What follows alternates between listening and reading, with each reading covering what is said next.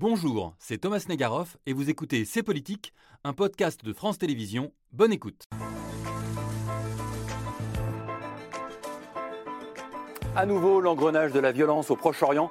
Alors que nos regards étaient tournés vers la guerre en Ukraine, l'un des plus vieux conflits du monde s'est rappelé à nous le conflit israélo-palestinien, raid israélien meurtrier en Cisjordanie, attentat palestinien à Jérusalem-Est, tir de roquettes depuis Gaza, réponse par des frappes israéliennes. Un nouvel engrenage, Thomas, qui se déroule dans un contexte politique inédit en Israël, gouverné par une coalition droite-extrême droite. Peu de temps après le terrible attentat qui a causé la mort de sept juifs israéliens à Jérusalem vendredi soir, le ministre de la Sécurité nationale, le suprémaciste Itamar Ben-Gvir, a pris la parole pour dire que les Israéliens devaient avoir le droit de s'armer pour se défendre. Alors sommes-nous à l'aube d'une très dangereuse escalade entre Israéliens et Palestiniens?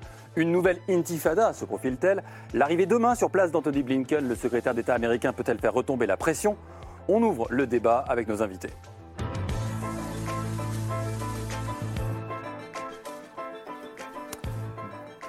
Bonsoir à tous, merci à vous d'être là. Euh, Gallagher Fenwick est resté avec nous, expert euh, international. Vous avez été correspondant pour France 24 à Jérusalem entre 2010 et 2015. Et puis, Valérie Zenati et Vincent Lemire, vous êtes restés.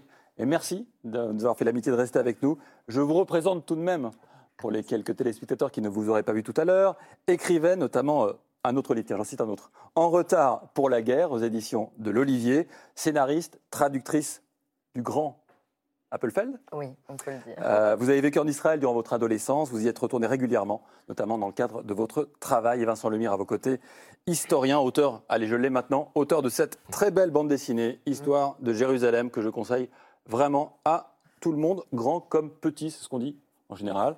Euh, et le dessinateur, c'est pas vous, hein, c'est Christophe Gauthier. Non, heureusement. Qu'il faut. vous avez dû inverser, voir. Qu'il euh, faut. fait les storyboards, mais il faut évidemment citer. Euh, avec nous également un, historien, Thomas Vescovi.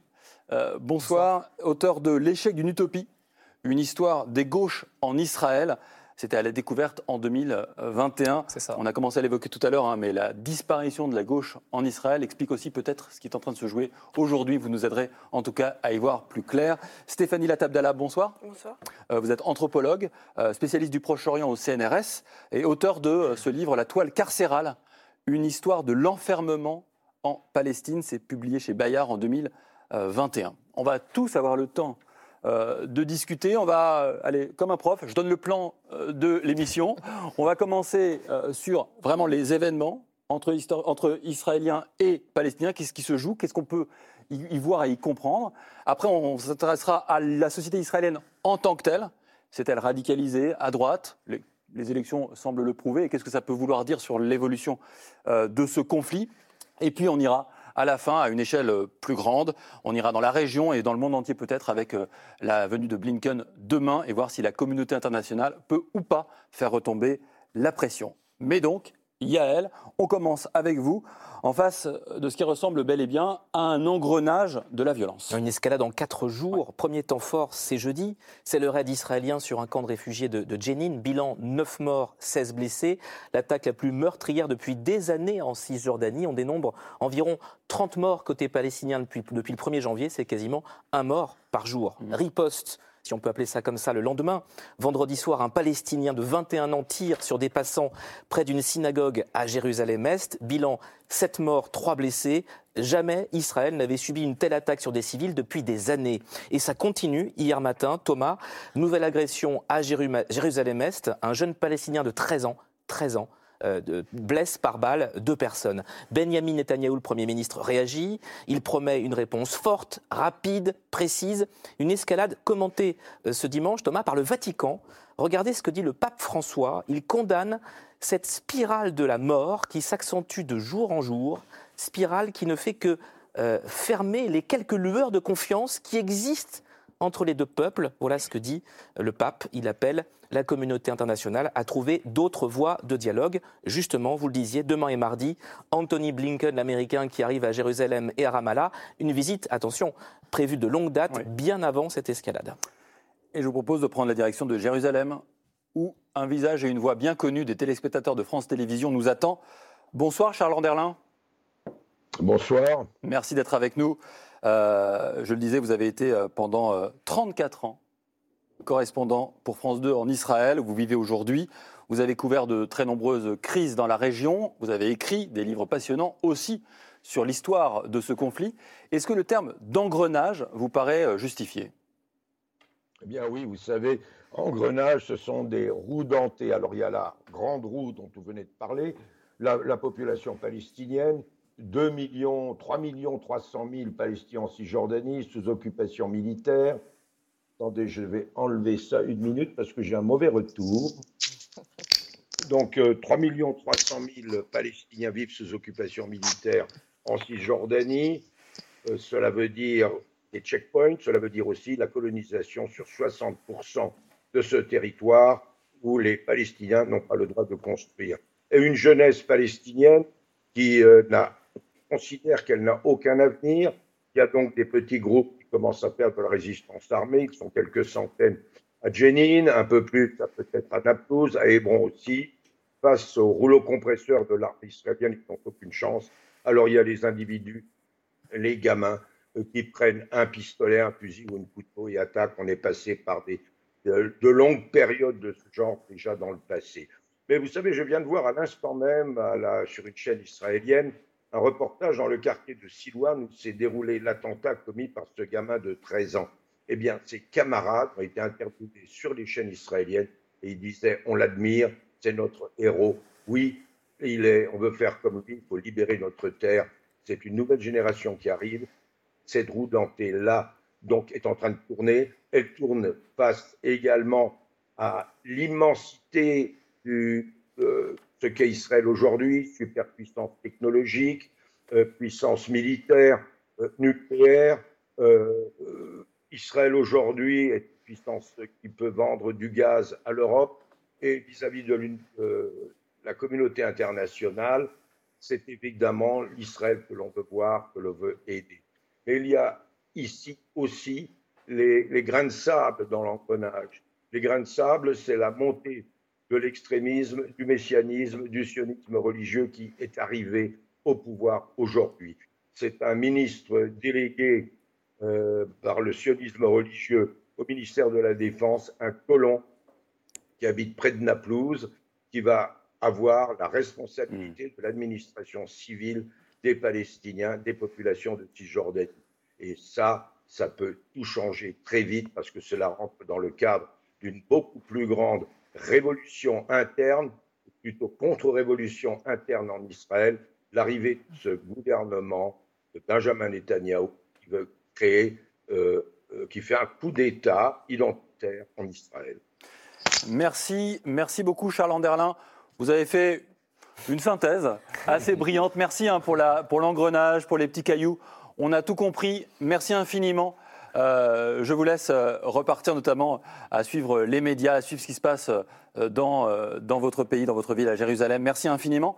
J'aimerais qu'on poursuive ici à partir de, de ce qu'a dit euh, Charles Anderlin, il y a un instant, est-ce que tous vous partagez euh, cette inquiétude qui pointe chez Charles Anderlin?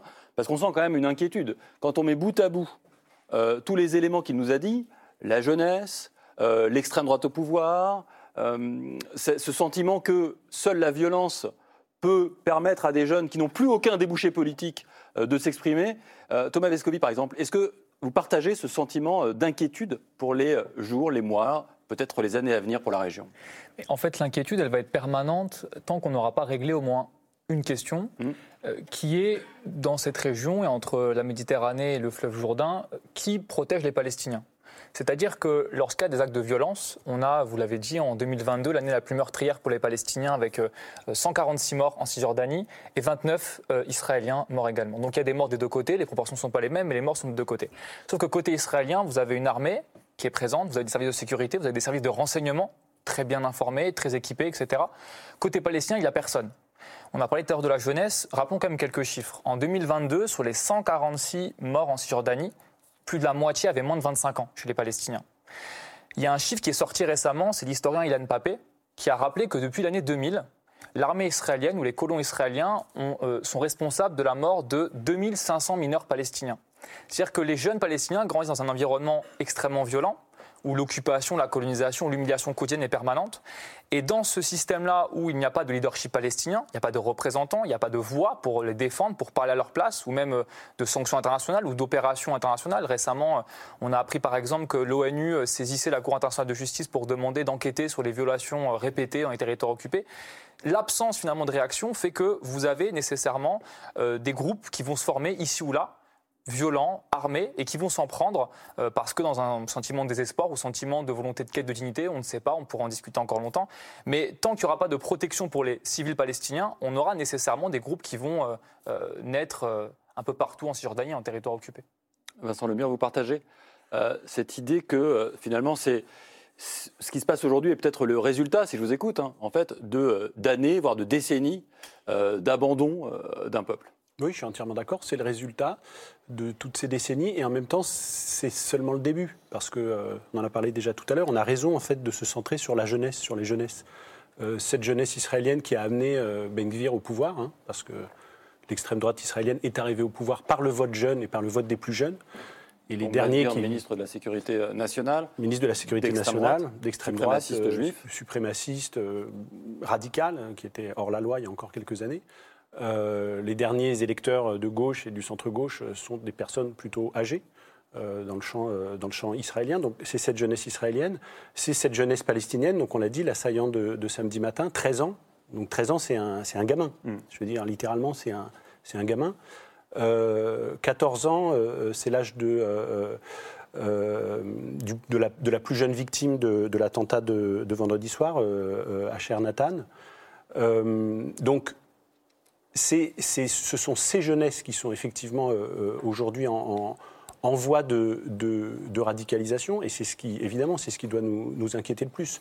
Euh, et d'autant plus que, Thomas Vescovi l'a dit, il n'y a pas d'adultes au sens il n'y a pas de relais, il n'y a pas de, il a pas de, structure. de, structure. qui permettrait de, canaliser ou de politiser, au sens noble du terme, ces, ces, ces mobilisations.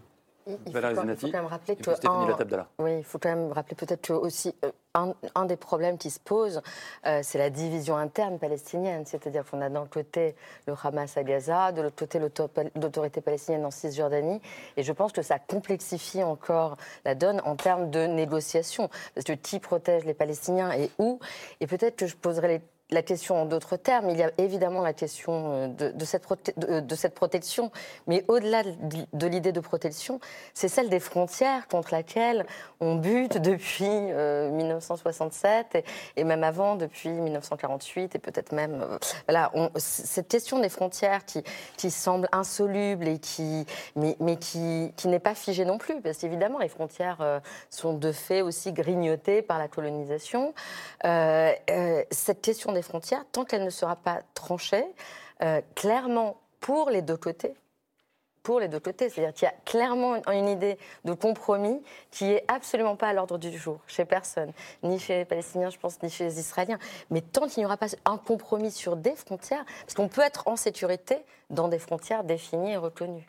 Stéphanie Latabdallah oui, alors justement, la question des frontières, je pense que c'est vraiment une question euh, cruciale. Je crois qu'il n'y a pas du tout de volonté de compromis. C'est ça. En fait, euh, depuis, euh, en gros, depuis la seconde intifada, il a été clair côté des différents gouvernements israéliens successifs, donc qui n'ont cessé de se droitiser. Depuis plus de 20 ans, quoi. Depuis plus de 20 ans.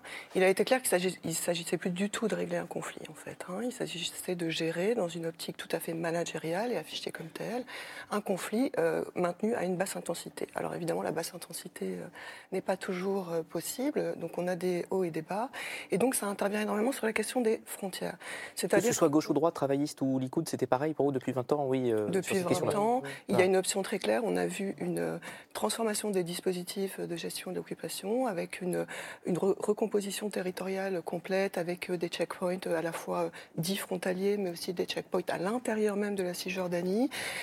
et donc on a une pulvérisation totale de tout espace frontalier, une volonté de gommer complètement la ligne verte, hein, qui aurait pu faire. Euh, On précise la ligne verte La ligne verte, la ligne d'armistice entre euh, la Jordanie et Israël, qui ferait donc euh, office de frontière entre une Palestine et dans, dans le cas d'une solution à deux États.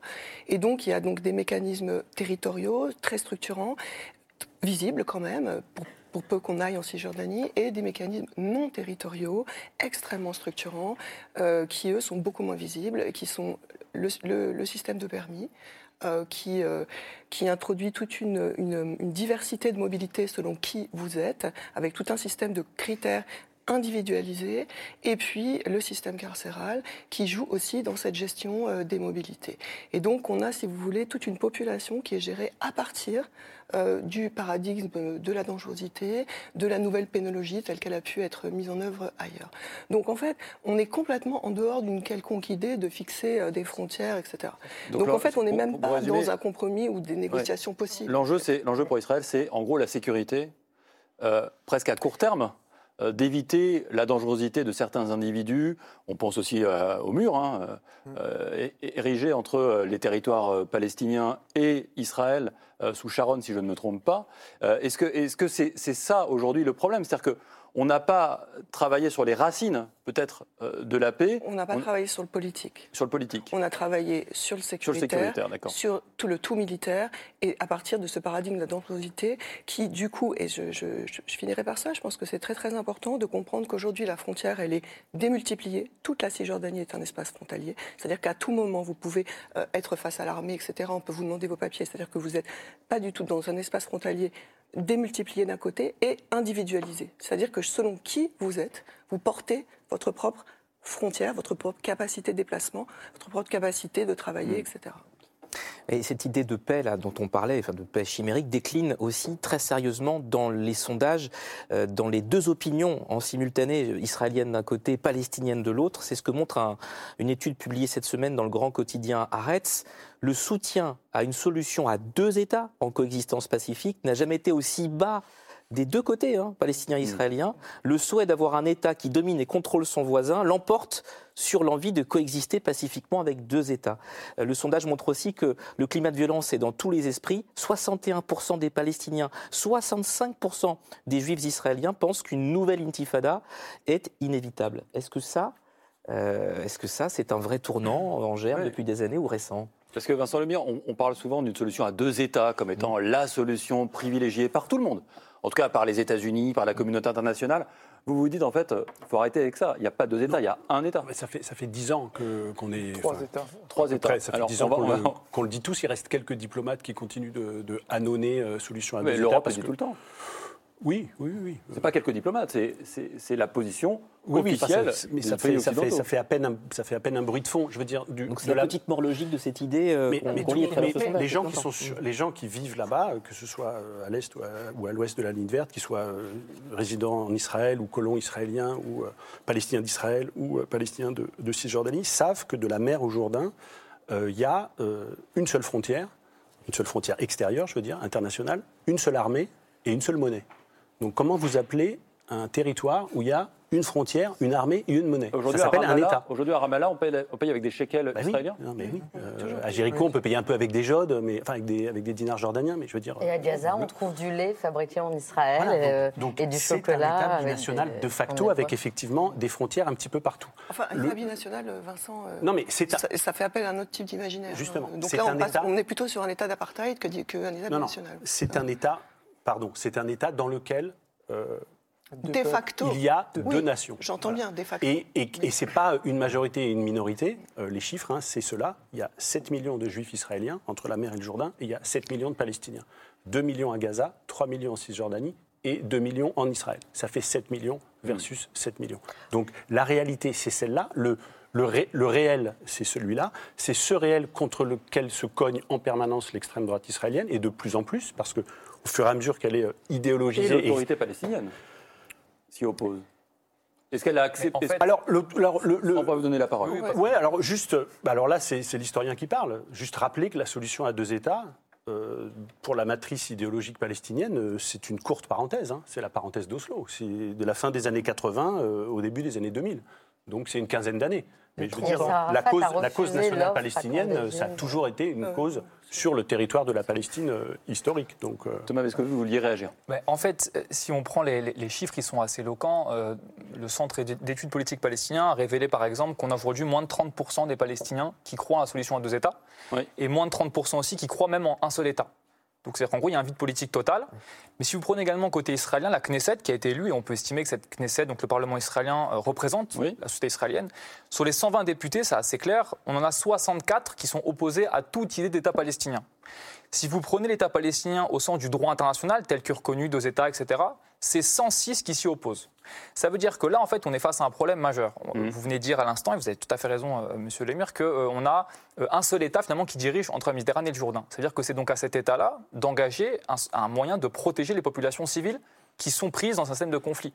L'autorité palestinienne, en fait, elle a un rôle de proxy, c'est-à-dire qu'elle a, eu la délégation par l'armée israélienne de gérer les grandes villes palestiniennes, mais en soi, quand il y a eu l'attaque à Jénine il y a maintenant euh, trois jours, Jénine est une zone A, c'est-à-dire sous contrôle de l'autorité palestinienne, et l'armée israélienne y est entrée sans aucun problème. La question majeure là, c'est donc comment est-ce qu'on peut faire appliquer le droit international? On n'en parle pas assez, mais c'est majeur. Là, par exemple, Netanyahou, euh, lorsqu'il a réagi euh, récemment lors du cabinet ministériel suite à ça, il a annoncé plusieurs choses, et toutes, toutes sont contraires au droit international. Par exemple, le droit de déporter les familles d'auteurs d'attaques contre des Israéliens. C'est contraire à la Convention de Genève. L'arrestation de familles d'auteurs d'attaques, c'est des punitions collectives, c'est contraire à la Convention de Genève. Alors certes, peut-être qu'Israël ne les reconnaît pas, mais là on est face à un vrai problème. C'est-à-dire que si les Israéliens considèrent qu'ils pourront avoir une paix alors que la sécurité n'est pas partagée par tous, ben non, on aura ad vitam aeternam encore des conflits qui vont se répéter, des actes de violence qui vont se répéter. Il y a destruction des maisons aussi. Hein. Et destruction des maisons, vous l'avez tout à fait dit, qui est aussi une punition collective, mmh. évidemment. Et aujourd'hui, on a même appris que les familles des terroristes perdraient euh, toute euh, couverture sociale euh, dans, le pays. Gallagher. Non, on a, si vous voulez, en miroir deux radicalités qui, croissent et, s'opposent mm. entre la bande de Gaza et Jérusalem. Je lisais le rabbin Delphine Horviller qui parle de certains de personnages politiques qui s'érigent en seul représentant, seul interprète de euh, la Torah et qui lui donne un, sens unique et qui leur conférerait une autorité sur le peuple. Elle fait référence, je pense, à Itamar Benvir et elle parle de lui comme étant un, barbu. Où elle dit euh, Mon judaïsme, en tous les cas, n'était pas assez barbu pour lui, hmm. pour eux. Et ça m'a fait réagir parce que ici, généralement, quand on pense aux barbus, on pense aux islamistes. Hmm. Et donc, vous avez cela, c'est-à-dire que vous avez ces deux radicalités en miroir euh, les barbus de Gaza, les barbus de Jérusalem, qui creusent leur sillon dans la haine. Et je pense que, si vous voulez, des questions pénibles et douloureuses qui s'imposent, qui nécessitent pour ces deux peuples de penser contre eux-mêmes, c'est d'aller chercher la, source de ces, de ces haines, afin de, les tarir. Quand on pense, on est passé vite sur l'histoire de ce gamin de 13 ans, qui se procure une arme et qui est prêt à appuyer sur la gâchette au premier passant qui passe avec une euh, kippa Qu'est-ce qui alimente cette haine? Est-ce que c'est des fake news? Est-ce que c'est euh, des mensonges véhiculés par les réseaux sociaux, dans le quartier, dans la famille, à l'école? Ou alors est-ce qu'il y a des faits? Est-ce que pour un gamin de 13 ans à Siloane, à Jérusalem-Est, c'est plus facile et plus rapide d'aller au paradis, pense-t-il, que de traverser la rue? Parce que quand il utilise cette arme, il sait, il pense qu'il va mourir. C'est un acte sacrificiel. Donc quand il tue, c'est-à-dire c'est voilà tout ce qu'il a dans sa vie. Ou alors, est-ce que ce qui alimente la source de cette haine, c'est aussi des faits, ce qui se passe devant chez lui, à côté de chez lui? La colonisation, un projet euh, archéologique décidé par une municipalité israélienne qui se déroule à quelques encablures de sa maison et qui fait, ce, qui fait que les murs de sa maison se, fissurent et qui voit euh, des voisins, soit qui ont vendu leur maison, remplacés par euh, des colons surarmés, surprotégés, ou alors est-ce que finalement on a un mélange des deux, des faits et des fakes? Valérie Zenati, comment vous entendez ça? Il ne s'agit pas de justifier la violence, mais de comprendre évidemment les racines. Oh, les, racines, on essaie de comprendre les racines. Je pense qu'on serait là encore juste tard ce soir. Euh, ce que, ce que j'entends, surtout dans ce qui a été dit, ce que révèle, ce que vous disiez tout à l'heure, et peut-être ce que vous venez de dire, c'est que, en fait, euh, plus enfin, il n'y a plus personne sur place qui croit réellement. C'est bien ça le problème. C'est personne, personne n'est là pour emmener euh, les foules, son peuple, son État mm. vers au moins un minimum d'espoir qui serait pas, moi je, je, l'écrivais déjà en 2005, qui serait pas une sorte d'idéal de paix, enfin le, mot paix, je pense que tout le monde en a soupé dans la région, qu'il a été paré de. Euh, il n'y a plus d'incarnation euh, pacifique. Hein. Oui, enfin je veux dire le, mot paix, je pense qu'il fait rire tout le monde quand, quand le pape dit que, que, mm. là les derniers jours ont détruit les quelques lueurs de confiance qui existaient entre les, deux, oui, entre les deux peuples, euh, ça me fait sourire. Euh, et je pense que sur place, ça ferait rire, parce que personne n'a confiance. Il y a aussi un angle mort, je pense, dans la discussion, c'est la question de la peur. Parce que là, on parle comme si les gens étaient des entités abstraites, hmm. avec euh, des lois, des lois sécuritaires, des lois qui sont votées, des extrémistes d'un côté. mais la peur existe. Euh, je pense des deux côtés, de manière différente évidemment, parce que la menace n'est pas la même. Euh, du côté palestinien, la menace est clairement militaire et euh, provient des colons quand ils sont en Cisjordanie. et du côté israélien, la menace provient soit, de, de, Gaza, des missiles lancés par Gaza, soit de gens qui peuvent surgir. Un gamin de 13 ans. Et donc, si un gamin de 13 ans peut tirer, ça veut dire qu'on peut avoir peur, qu'on doit avoir peur de chaque gamin de 13 ans. Et ça entraîne une, une opacité dans la vision de l'autre absolument tragique, parce que cette peur qui est légitime, moi je pense que la peur, il faut la traiter. Je pense qu'en hmm. France, après les attentats de 2015, on n'a pas suffisamment traité la peur, par exemple, et qu'on l'a payée politiquement. En Israël, c'est pareil. La gauche israélienne n'a jamais traité la peur comme il le fallait. Et la droite... Elle n'a bah, pas osé dire on a peur euh, elle n'a pas osé dire on a peur. Elle a, elle a stigmatisé les gens qui exprimaient une peur comme, euh, comme un signe de, racisme, par ah, exemple, tout simplement. Mmh. Euh, elle a parfois idéalisé l'idée d'un, voilà, d'une négociation entre Israéliens et Palestiniens. Il fallait rien idéaliser. Il fallait parler de justice. Moi, je crois à la justice. Je ne pense pas aux grands idéaux de paix, je crois à la justice. Et c'est de ça dont il fallait parler. Et cette peur a été récupérée et est encore récupérée vendredi soir par l'extrême droite qui en fait son miel, mais d'une manière, euh, enfin son, son, miel, son essence, euh, c'est bref. carburant.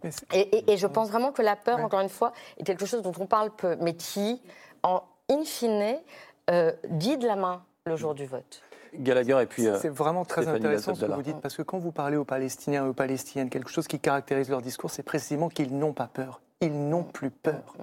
Et c'est ça qui caractérise ces actes de ces enfants, 21 ans, 13 ans, ils vont à la mort et ils n'ont pas peur de la mort. Et ils n'ont pas peur de l'autre, ils n'ont que la haine de, de l'autre. Donc je ne suis pas certain que ce sentiment soit partagé par le côté palestinien face aux Israéliens. Parce que peut-être que la peur ressentie par les Israéliens dit aussi, euh, euh, euh, c'est-à-dire ce que, les, ce que les Palestiniens leur renvoient quelque part. Peut-être. En tout cas, je, pense que du côté palestinien, il y a aussi des, gens qui, enfin, les gens connaissent, qui, oui, qui ont peur peut-être quand ils prennent la route et qui, vont tomber sur un barrage et qui vont peut-être être, euh, humiliés ou stoppés, tout simplement. Vous savez, il y a aussi ces, gens qui sont simplement des étudiants qui veulent mm. passer des examens et qui n'arrivent pas à passer d'une ville à l'autre dans les territoires. Alors, ils n'ont peut-être pas peur à ce moment-là, euh, mais euh, ils, sont menacés tout simplement dans leur quotidien le plus, le plus banal aussi aussi. aussi parce qu'il n'y a pas que des gens qui ont envie. Enfin, je pense que paradoxalement, la plupart des gens en Israël et en Palestine sont des gens qui ont des préoccupations qui ne sont pas du tout celles dont on parle aujourd'hui, qui sont économiques. Oui, c'est ce que disait Berlin il y a un instant. Hein. Voilà. Mm. Euh, et en Israël, certainement. En Israël, le sujet israélo-palestinien n'intéresse plus grand monde. Je pense qu'il faudrait revenir sur, euh, sur deux points. Sur bon, la, question du, la question des deux États, tout, tout d'abord.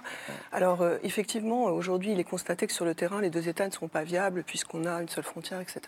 Mais les deux États, c'est un peu la base du sur lequel s'est basé les droits, le droit international. Donc, c'est aussi pour ça que, euh, que cette question ne peut pas être évacuée d'un revers de la main. Et quand on regarde le sondage, effectivement, concernant les Palestiniens, effectivement, 30% seulement croient à la solution à deux États, mais elles n'y croient pas parce qu'ils pensent que ce n'est pas possible qui est un peu différent euh, euh, dans, dans, le positionnement. Et donc, ça me fait euh, revenir sur, la question, sur deux choses. Sur la question de l'autorité palestinienne. Donc, cette autorité palestinienne qu'on a complètement enlevée de tout, de, tout, de tout pouvoir et de tout sens réel, et de toute autorité d'ailleurs, à différents niveaux, par son incapacité à gérer même les zones A, c'est-à-dire que la nuit, l'armée israélienne pénètre dans les zones A où elle est censée être, être souveraine, par toute une série de choses. Par exemple, on a vu, par exemple, dans les dernières mesures euh, que souhaiterait prendre Itamar Ben-Gvir, il y avait cette idée euh, de révoquer la nationalité et les permis de résidence permanente à Jérusalem, des prisonniers qui recevaient de l'argent de l'autorité palestinienne. Donc, il y a, mm. par exemple, il, y a, il, y a, une décrédibilisation de l'autorité palestinienne à tout endroit, à tout niveau. Et en même temps, on attendait quand même qu'elle continue à faire le sous-gendarme de l'occupation, qu'elle continue à faire la sécurité, la coopération sécuritaire, etc. Donc en fait, parce que qu'est-ce qui s'est passé? Cette autorité qui est très décriée côté palestinien, et on pourra y revenir parce qu'il y a une dérive autocratique très très forte, en effet. Euh, cette autorité euh, a quand même, depuis euh, des années, essaye de s'accrocher au droit international. Quelle a été sa politique depuis des années? C'est essayer d'aller voir les différentes instances internationales, la Cour pénale, etc., et demander en gros à la communauté internationale de protéger le peuple palestinien et de prendre en charge, d'assumer son propre rôle, c'est-à-dire d'être le garant d'un droit international. Or, la communauté internationale refuse euh, de jouer ce rôle. On a encore vu notre président euh, Emmanuel Macron, à partir du moment où à l'Assemblée générale de l'ONU avait été euh, votée une résolution pour justement mobiliser la Cour pénale internationale sur la question de la colonisation, fait, abstenir la France, en fait. Mmh. Donc, à un moment donné, on se dit, bon, et, dernière chose, effectivement, je pense que, comme vous le disiez très justement, la question des faits, on ne naît pas violent. Enfin, je veux dire, on ne naît pas... quand vous regardez les biographies de ces différents jeunes. C'est très très clair. Euh, ils ont perdu plusieurs personnes. Euh, celui qui a fait euh, l'attentat terrible à Jérusalem, il avait bon, effectivement perdu son grand-père 20 ans plus tôt. Il, il, portait le nom de ce grand-père qui avait été tué au couteau par un Israélien juif. Mais il avait aussi vu la mort trois jours avant, deux jours avant, mercredi, de son cousin dans le camp de Shaufat, un jeune gars de 16 ans qui portait une, arme en plastique et qui a été tué par l'armée. Et quand vous regardez les biographies euh, de ces jeunes, c'est extrêmement clair. En fait, et petit à petit, ils se socialisent dans des groupes de pairs, puisqu'effectivement, ils n'ont plus confiance dans les élites ou les partis politiques ou leurs aînés pour prendre en charge leur propre protection. Et donc, ils constituent des petits groupes armés, euh, sachant aussi, et je, euh, alors il ne s'agit pas, euh, comment dire, de, d'excuser ou quoi que ce soit. Il s'agit à un moment de, de, replacer. Il faut aussi dire aussi, et je pense que c'est important, que 40% des hommes palestiniens depuis 67 sont passés par la détention. Donc dans ces trajectoires, il y a aussi, il y a des morts, il y a de longs passages en prison d'un père, d'un oncle, etc. Et donc tout ça, en fait, il y a une socialisation par la violence vécue qui est extrêmement puissante. Euh, Vincent Lemire. Oui, oui, euh, crise, des, autorités et crise des, des, leaderships. Euh, Kerry euh, Alcam, effectivement, qui portait le nom de son, grand-père. Tout le monde a dit aucun antécédent judiciaire, 21 ans, habitant de Betranina, résident de Jérusalem d'un coup, euh, voilà, prend, euh, prend, une arme à feu euh, et tue cette personne. Alors effectivement, il y a dans, cette, ce paysage, dans cette crise des, autorités et des leaderships, il y a des boucles de violence intergénérationnelles qui se, qui se créent, euh, et, aussi d'amitié de, affinitaire, de voisinage. Euh, le cousin euh, Mohamed Tamimi, donc tué à, à. Il y a quelque chose qui m'a frappé aussi, qui tient de la coïncidence, mais qui en même temps, c'est pas de la coïncidence parce que l'espace israélo-palestinien est tout petit.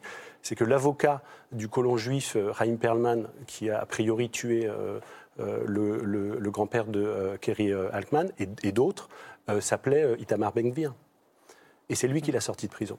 Alors évidemment que ça n'est pas, euh, c'est ni euh, une excuse et ni une explication, parce que évidemment c'était en dehors a priori du, euh, des motifs de, l'assassin.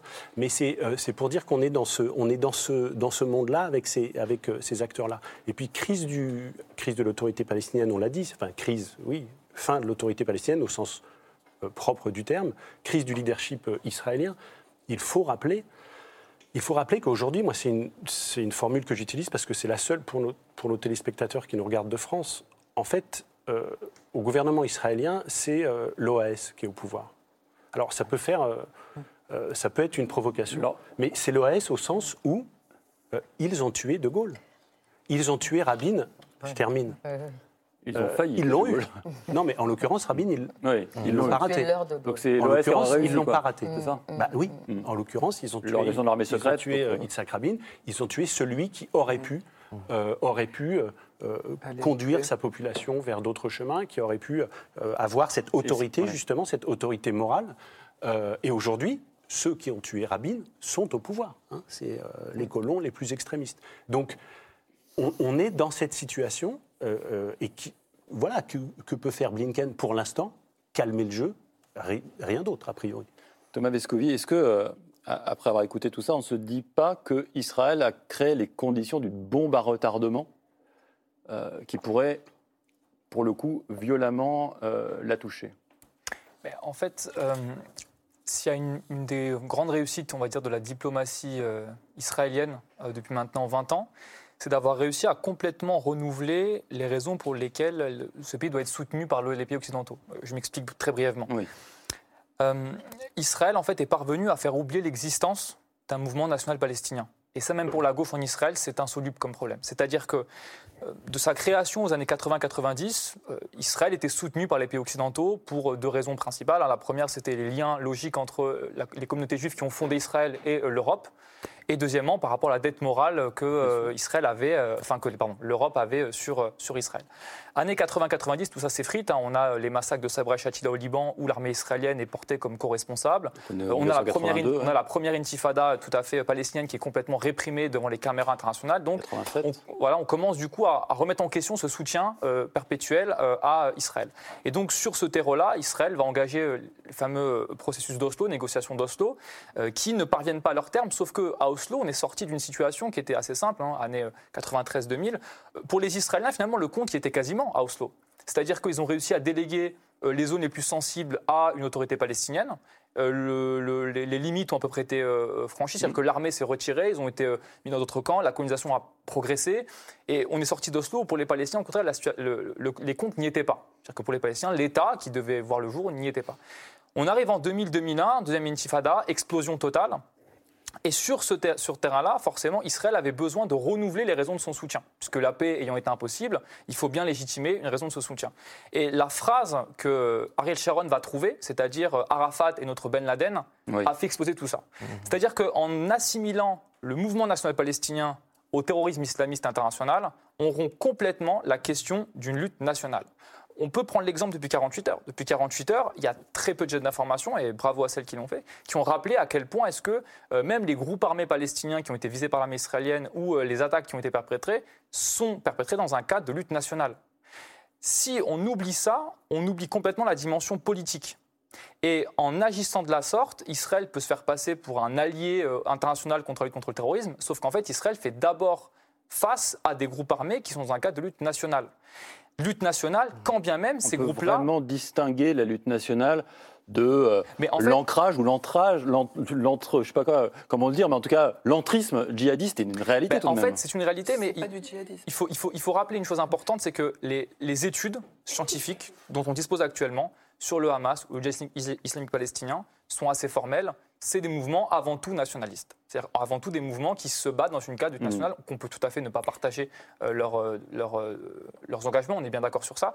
Mais en revanche, si on oublie ça, et eh bien du coup, on oublie complètement pourquoi est-ce qu'en Israël, même la gauche aujourd'hui n'arrive plus à parler de paix. Parce que la droite a complètement monopolisé le secteur en disant en face, quand on a attaqué, c'est pas une lutte nationale d'indépendance, c'est uniquement des terroristes qui nous attaquent parce qu'ils sont animés du même mal que les djihadistes internationaux. Sauf qu'on oublie une dimension politique. C'est important de. Gallagher, est-ce que c'est un peu ce qu'a pu faire, je sais pas, euh, Poutine avec les Tchétchènes, aux mêmes années, en 2000-2001, ou la Chine avec euh, les Ouïghours, en ciblant une minorité nationale considérée comme euh, dangereuse parce que euh, islamiste radical. Alors en l'occurrence, la force du discours de Vladimir Poutine sur la question tchétchène, je rappelle, hein, il y a eu deux guerres, Vladimir Poutine arrive au, pouvoir en, 99, et tout de suite il y a cet effort, ça lui prendra 10 ans pour mater dans le sang les velléités d'indépendance tchétchène.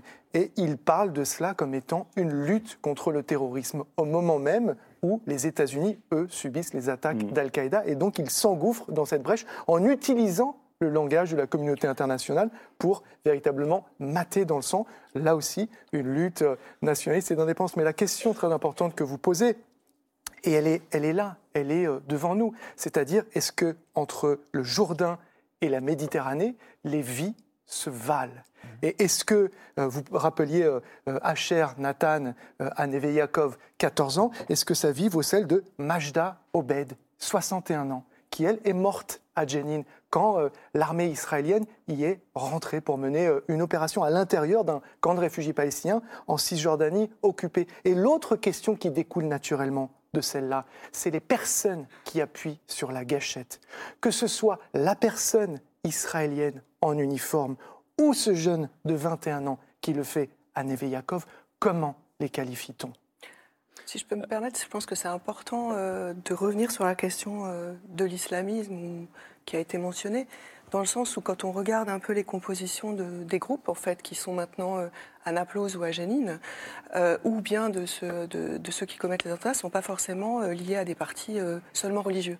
C'est-à-dire que c'est des groupes qui allient des membres du Fatah, euh, des brigades des, martyrs d'Al-Aqsa, donc euh, qui sont, viennent du Fatah, qui donc le parti euh, du président Mahmoud Abbas et qui n'est pas un parti religieux, et qui se mélangent avec d'autres du djihad islamique, effectivement du Hamas, et d'autres qui ne sont non affiliés à aucun parti. Je pense que c'est important aussi d'avoir dans cette perspective que dans cette lutte nationale, on n'est pas face à des islamistes. Et pour revenir à ce que, à ce que vous disiez, en effet, on voit très très clairement qu'en 2001, il y a complètement une coalition qui est faite entre la lutte contre le terrorisme qui a lieu à l'échelle plus globale et ce qui se passe euh, en Israël-Palestine. Il y a même des lois qui sont passées, qui sont concomitantes, par exemple, la loi sur les combattants ennemis est passée en même temps et pensée ensemble à Washington et, à Tel Aviv.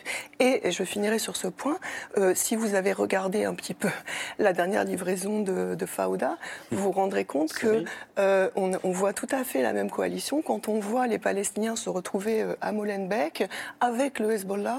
On, comprend effectivement que là, il y a une, une, conjonction complètement à l'antipode de toute analyse analyse socio-politique de ce qui peut se passer. C'était Daesh. Oui, oui. encore plus délirant. Oui, de ce qui. Bah là, c'est quand même assez délirant, c'est-à-dire euh, dans un bastion, euh, euh, bon, bref, d'une forme de djihadisme sunnite, d'avoir Hezbollah et les Palestiniens, c'est quand même assez. C'est délirant. Et donc on a là on avance un outil aussi, je pense, de, de propagande par la fiction c'est que de la propagande, ça? Alors, sur le. je ne voudrais pas qu'on sorte de l'émission en disant euh, Israël a créé les conditions de son insécurité.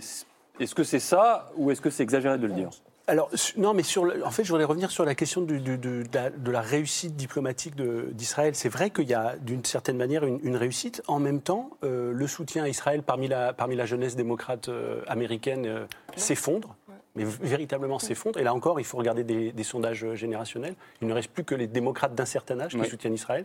Et finalement, les seuls Américains qui soutiennent Israël, et ils sont nombreux, c'est les évangélistes trumpistes, mm. comme la corde soutient le pendu. Hein, mm. Parce que euh, voilà, une, bonne partie d'entre eux sont. Ils ne viennent pas forcément pour des bonnes raisons euh, euh, antisémites. Oui, oui. Mm. Et il faut quand même rappeler qu'Israël est un des seuls États au monde qui a été fondé par un vote de l'Assemblée générale des Nations unies. Et ça, le chauffeur taxi euh, israélien, de, gauche ou de, droite, il le sait. Mais il faut rappeler aussi, parce que vous parliez des racines tout à l'heure, que ce vote, c'était un plan de partage. En 1947, il y a eu un plan de partage. Le seul moment où la solution à deux États était possible, ça a été en 1947. Euh, mais, et, malheureusement. Et, brisé par l'attaque du pays arabe. Euh, oui, et par le refus aussi. Mais, mais là, il faudrait reprendre l'histoire du Proche-Orient. parce qu'évidemment, il y avait ce rêve d'un voilà, Proche-Orient qui prendrait la place de l'Empire ottoman. Donc, euh, c'est quelque chose de beaucoup plus vaste mm. que ce, découpage. Mais il y a eu cette possibilité de deux États. Et aujourd'hui, l'argument de certains Israéliens, c'est de dire les Palestiniens ont refusé en 1947, tant pis pour eux. Mm. Alors, bien sûr, la réalité aujourd'hui est qu'il y a un peuple palestinien. Je ne suis pas tout à fait d'accord pour dire qu'on a 7 millions d'un côté, 7 millions de l'autre, parce que les Arabes israéliens ou les Palestiniens d'Israël sont pour une grande partie des Israéliens. Un des premiers des Israéliens qui, ne, se considèrent pas. Oui, il y a 2 millions de Palestiniens d'Israël. L'un des premiers à avoir condamné. oui, mais l'un des premiers à avoir condamné l'attentat de vendredi, c'est Mansour Abbas, qui est le qui, qui, est un arabe israélien. C'est un député arabe israélien euh, qui dirige le parti Raham, parti islamiste au pouvoir, et qui a été dans la coalition précédente euh, enfin pas au pouvoir, mais représenté à la Knesset. Et donc il a été le premier, euh, après l'attentat, à tweeter en arabe et en hébreu. Donc il y a cette complexité-là aussi ah, qui est intéressante. Cette complexité de la société israélienne, elle nous intéresse parce que j'avais annoncé tout à l'heure un plan en trois parties, on va avoir du mal à le tenir. Hein. Ça, c'est les mauvais profs, mais dans ce contexte de violence croissante, les mauvais élèves. il y a elle, une bonne partie, de la, une partie en tout cas de la population israélienne se mobilise vendredi après vendredi euh, contre les réformes internes qui pourraient transformer le pays d'une démocratie en une théocratie illibérale, ça dit peut-être des choses pour la complexité de la société israélienne. C'est tous les samedis 100 000 personnes le 14 janvier, 130 000 le 21 janvier, 100 000 encore hier soir. Euh, vrai qu'on garde un petit peu ces foules qui se rassemblent désormais, hein, donc tous les samedis soirs, pour défendre la démocratie, euh, en Israël.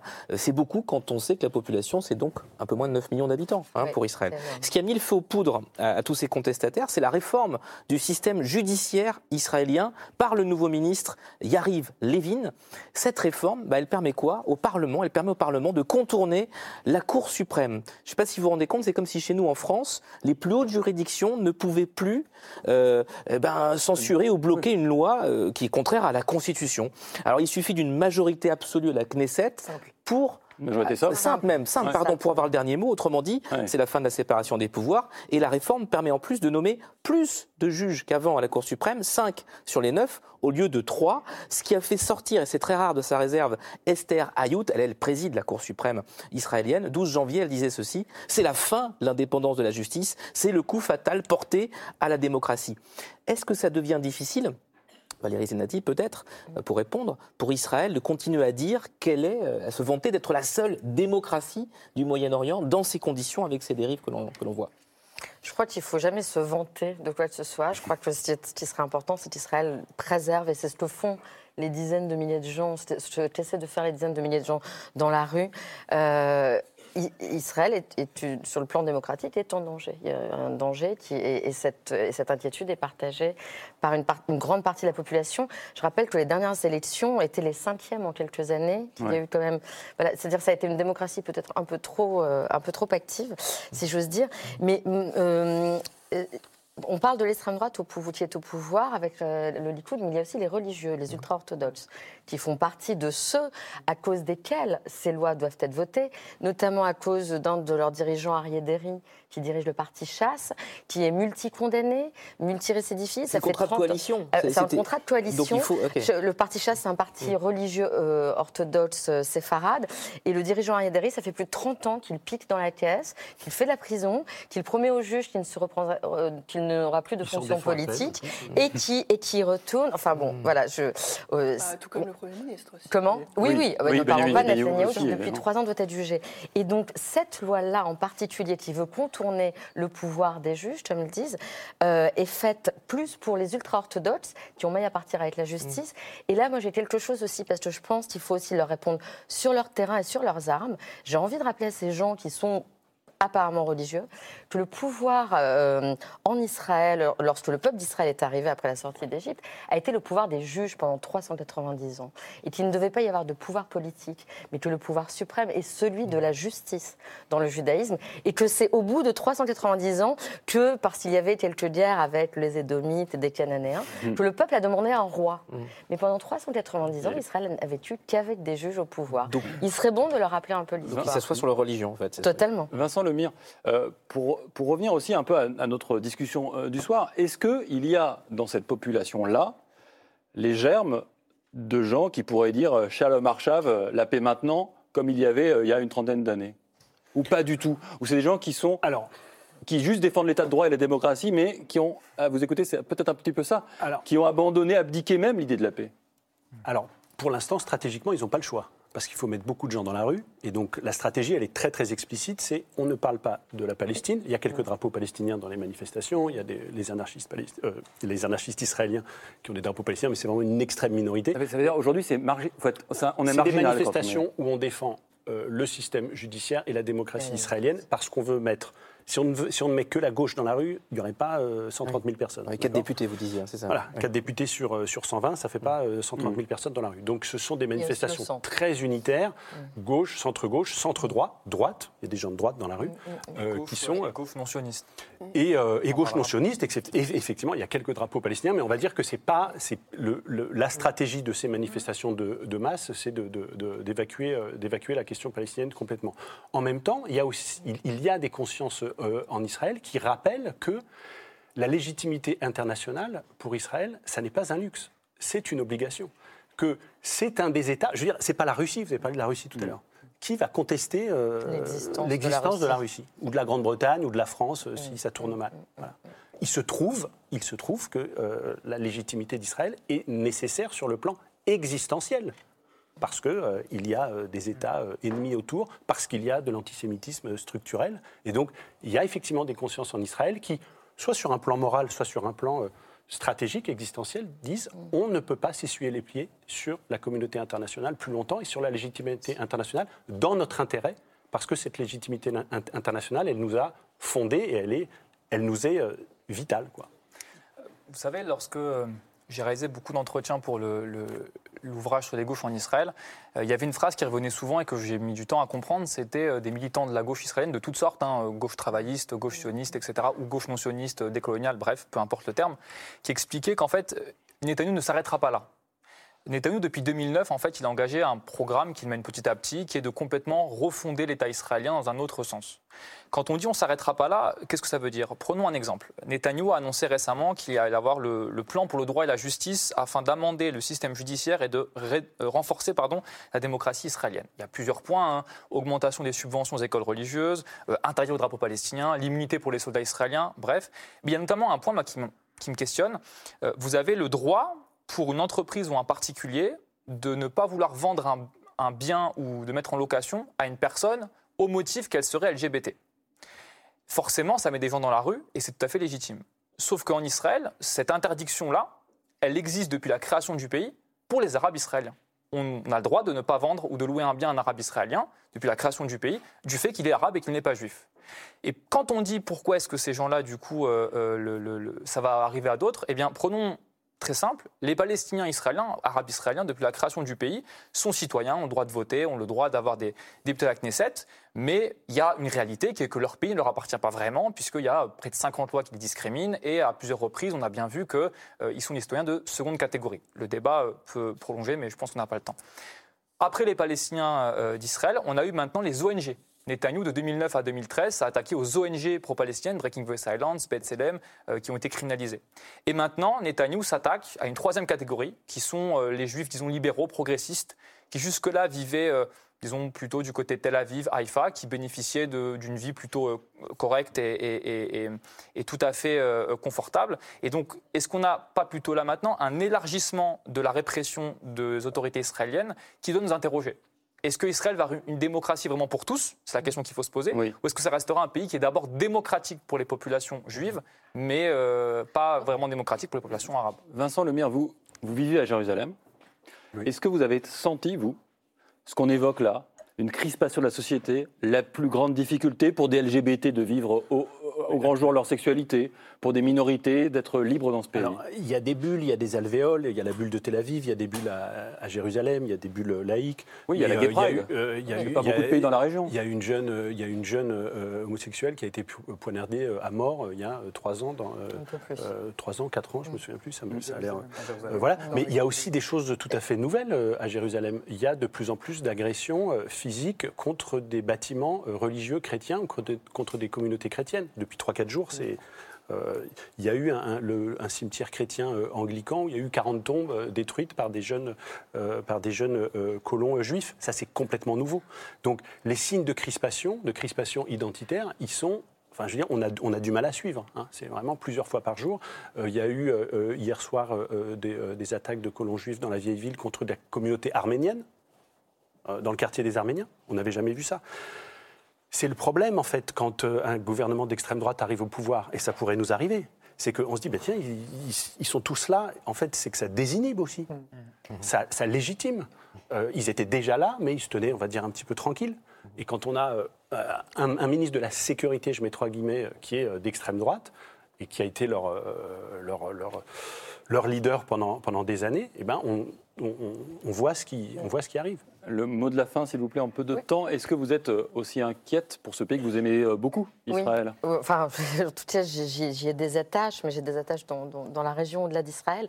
Euh, inquiète, oui. quand je vois qu'il y a, par exemple, un nouveau mouvement de la gauche croyante qui s'est constitué la semaine dernière, avec plus de 700 personnes qui se sont réunies, dont la fille du rabbin Vadia Yosef, qui est un, voilà, un rabbin de ce fameux parti que je citais tout à l'heure. et je pense que, pour vous répondre, que cette opposition euh, peut justement entraîner vers une défense d'une démocratie pour tous. Merci. On espère. Bah, c'est pas mal de finir comme ça quand même. Hein, L'opposition. merci, merci à tous d'avoir participé à cette émission. Gallagher Fenwick et Yael Gauze. Merci à tous les deux. On se retrouve dimanche prochain, bien sûr. Thomas Vesco vit l'échec d'une utopie, une histoire des gauches en Israël, c'est-à-dire à la découverte. C'est encore disponible, bien sûr. Stéphanie Lat, Abdallah, la toile carcérale, une histoire de l'enfermement en Palestine. Chez Bayard, c'est également encore disponible. Vincent Lemire, votre grosse histoire de Jérusalem aux arènes, c'est aussi encore disponible. Et Valérie Znati, auteur, votre dernier livre? Mon dernier livre, c'est Dans le faisceau des vivants. Il est Et il est encore disponible. Encore disponible à Olivier. Allez, à suivre. Sur France 5, Les fantômes du pétrole, un documentaire exceptionnel, vraiment, qui dévoile un scandale écologique méconnu, voire inconnu. Une industrie qui abandonne ses vieux puits de pétrole ou de gaz sans aucun état d'âme. Je vous dis à dimanche prochain, 18h30, pour un nouveau numéro de C'est Politique.